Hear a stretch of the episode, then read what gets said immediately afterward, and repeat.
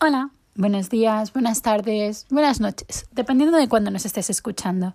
Y bienvenido a un nuevo episodio del podcast de Ultimate Paddock Pass, donde encontrarás resúmenes de carreras, toda la información necesaria de la Fórmula 1, la Fórmula 2, la Fórmula 3 y la Fórmula E, así como todos los cotilleos que nos lleguen desde el paddock y las fábricas y aquellas noticias y comentarios deportivos que nos resulten muy interesantes. Después de una semana de descanso en la que han surgido varias novedades que por supuesto os vamos a contar, volvemos a estar casi a punto de empezar un nuevo Race Weekend.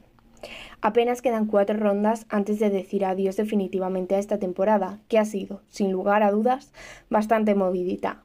Pero vamos pasito a pasito, porque para poder llegar a Abu Dhabi, primero tenemos que pasar por Estados Unidos, que es el gran premio que comienza este viernes. El Gran Premio de América lleva disputándose desde 1908 y durante sus primeros años se pensaba que Indianapolis 500 formaba parte del campeonato. Sin embargo, solo fue Alberto Ascari en 1952 el único piloto que participó en esta competición, y el Gran Premio no entró de manera oficial en el calendario de la Fórmula 1 hasta 1959. Desde entonces, la sede de la celebración ha variado mucho, pasando por diferentes ciudades y estados. La primera edición se celebró en el Severn International Way Raceway en diciembre de 1959, como la última carrera de la temporada.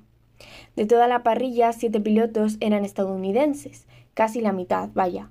Pero al final acabó ganando el neozelandés Bruce McLaren, subido a un Cooper y arrebatándole el liderato a su compañero de equipo, Jack Braham, que, al verse casi sin combustible, tuvo que empujar su automóvil hasta la meta para acabar firmando el cuarto puesto, además de los títulos de piloto y constructores.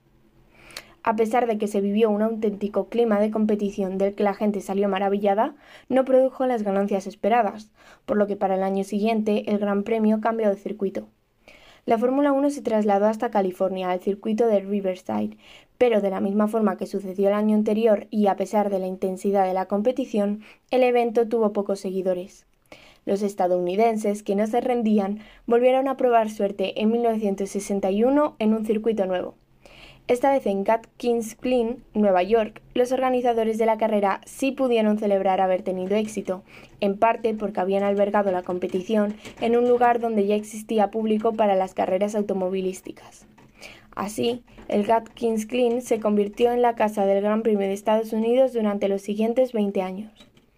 Aunque no en todas las ediciones las cosas salieron bien.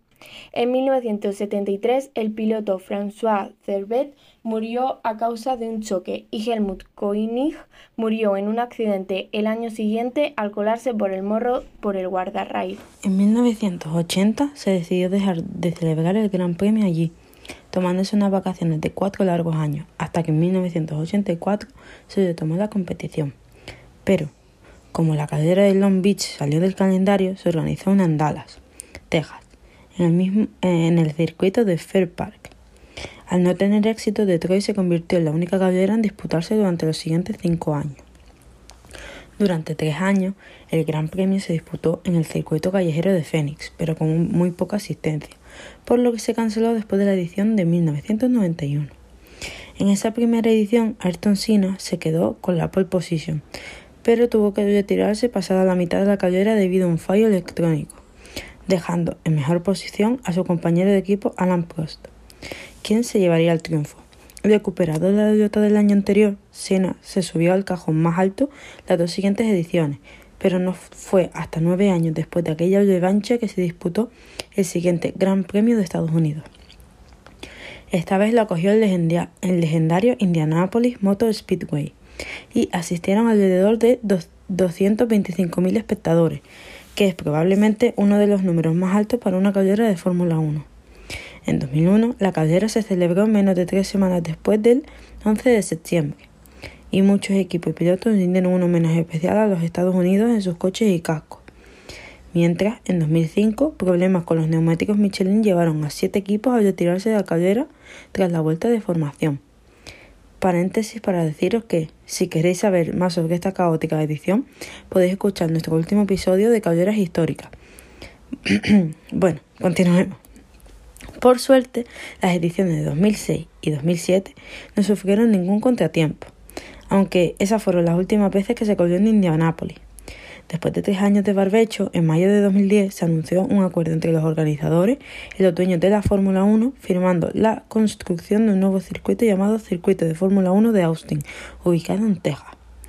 En diciembre de 2011, el Consejo Mundial de Automovilismo publicó el calendario definitivo para la temporada 2012 de Fórmula 1, con el circuito de las Américas para el 18 de noviembre, por lo que reanudaron el trabajo en pista inmediatamente. Y hablando de Ferrari, ha sido uno de los pilotos de esta escudería quien ha conseguido marcar la vuelta más rápida en Austin. ¿Adivináis quién es? Ding, ding, ding, efectivamente, Charles Leclerc. El monaguesco consiguió en 2019 parar el crono en 1 minuto 36 segundos y 169 milésimas, rompiendo el récord que hasta entonces atesoraba el piloto británico de Mercedes, Lewis Hamilton. A pesar de que han tardado un poco en anunciarlo, Pirelli ya ha publicado cuáles van a ser los neumáticos para este Gran Premio, sabiendo de antemano que Austin es un circuito donde la tracción, las frenadas, el grip, la abrasación y el estrés de las ruedas son de niveles bastante altos. Se han decantado por los C2 para duros, los C3 para medios y C4 para los compuestos más blandos. Después de dos rondas de lluvias exageradas, Estados Unidos parece que le va a dar cierta tregua a Pirelli para que esta vez sí los pilotos puedan utilizar los slicks que han sido elegidos como los más adecuados para el trazado de Austin.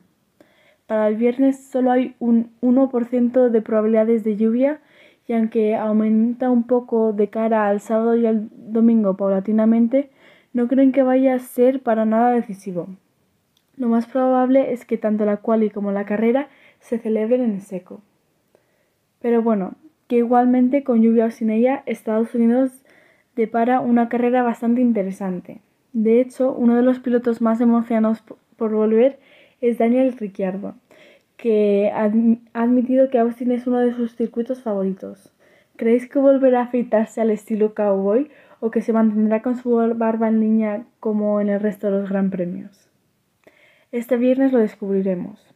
Otro de los pilotos que va a cambiar ligeramente su look es Max Verstappen, que ya ha enseñado su casco especial para esta carrera. Está inspirado en la bandera del país y tiene dibujadas dos estrellas, una por cada campeonato que ha ganado. Porque sí, aunque a algunos ya se nos ha olvidado, Max Verstappen se coronó de una manera un tanto extraña, confusa y debatible campeón del mundo en Japón. Después de todo el debate que se montó sobre si realmente se deberían de haber repartido así los puntos o según el porcentaje de la carrera corrida, la gente poco a poco fue aceptando la realidad y el piloto de Red Bull parece estar teniendo una celebración bastante tranquila y sin demasiada polémica. Ah, y hablando de Red Bull, la escudería necesitaría marcharse de Estados Unidos con 147 puntos de diferencia. Ferrari podría hacer doblete para pararle los pies, aunque si los de Red Bull consiguiesen la tercera y cuarta plaza, su plan no serviría de nada. Otra opción es que la escudería italiana no consiguiese el punto extra de vuelta rápida, en cuyo caso a los de Milton Keynes les bastaría con lograr 25 puntos. En otras noticias tenemos novedades de la Fórmula E, y es que por mucho que se rumoreaba que Stoffel Van Dorn iba a ser el segundo piloto confirmado en McLaren, ha resultado que el belga será compañero de equipo de Jean-Eric Verne en DS Penske. Así que tendremos a los dos expilotos de la Fórmula 1 y dos campeones de la Fórmula E en el mismo equipo. Emocionante, ¿verdad? Por otro lado, y cambiándonos de categoría, os contamos que se ha empezado a rumorear que Nicolas Latifi podría ocupar el cuarto asiento de Chips Ganassi, Todavía nadie ha confirmado nada, pero ya sabemos de buena mano que cuando el río suena, es que agua lleva. Así que, de momento, no podemos hacer otra cosa que no sea esperar a que el rumor se confirme o se desmienta. Dicho esto, nosotras ya nos despedimos hasta dentro de unos días, que volveremos con la recap de todo lo que haya pasado en el Gran Premio de Estados Unidos. Ya sabéis que también por nuestras redes sociales estaremos todo el fin de semana actualizando sobre cualquier cosa que suceda en ese mismo momento y que nos podéis preguntar las dudas que os surjan. See you soon, guys!